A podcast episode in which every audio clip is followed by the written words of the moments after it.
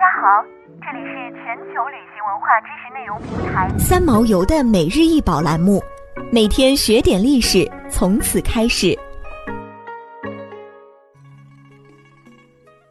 每天学点历史，从每日一宝开始。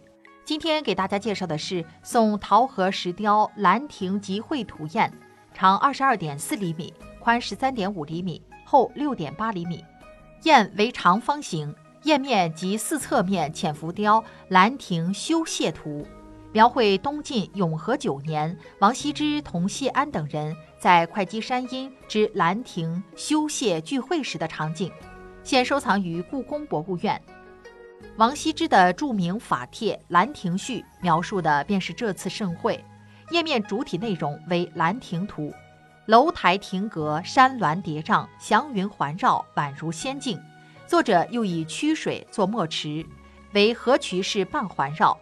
墨池上有镂空的树干、楼栏、小桥，池畔以小桥连接，巧妙而又得体。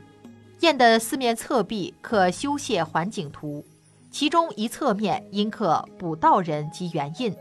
环景中四十多个人物坐立于林间溪边，或高谈阔论，或烹茶、赏画、沉思、捕鱼、读书、打拳等。另有玉鹅图，描绘群鹅六只嬉戏于水中、岸上、树下，或游水，或啄食，或引吭高歌。雁背覆手下凹，呈斜坡状。此雁石质细腻古朴，包浆厚，呈豆绿色，为宋雁传世之品。明末时由吴氏珍藏。桃核石雁又称桃雁、桃石雁、桃核石雁，为我国四大名雁之一。早在唐宋时期就已驰名海内外，迄今超过一千三百年历史。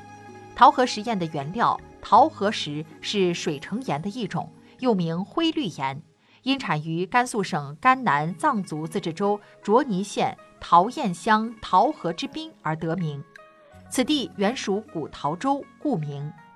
桃核砚石质多有纹理，石色基本为绿色，又有墨绿、碧绿、灰绿、翠绿、淡绿。灰绿等色的变种，故而有人将其与松花江石、绿端石相混淆。唐代著名书法家柳公权在其《论砚》中写道：“序砚以青州为第一，绛州次之，后始重端、歙、临洮，今指甘肃卓尼一带。”这是迄今所见文人对陶砚的最早评价，可见在当时，陶砚已享有同端、歙砚齐名的地位。陶砚的盛行始于宋代，被作为当地物产进贡于朝廷，逐步取代了廷彩的红丝石砚，成为四大名砚之一。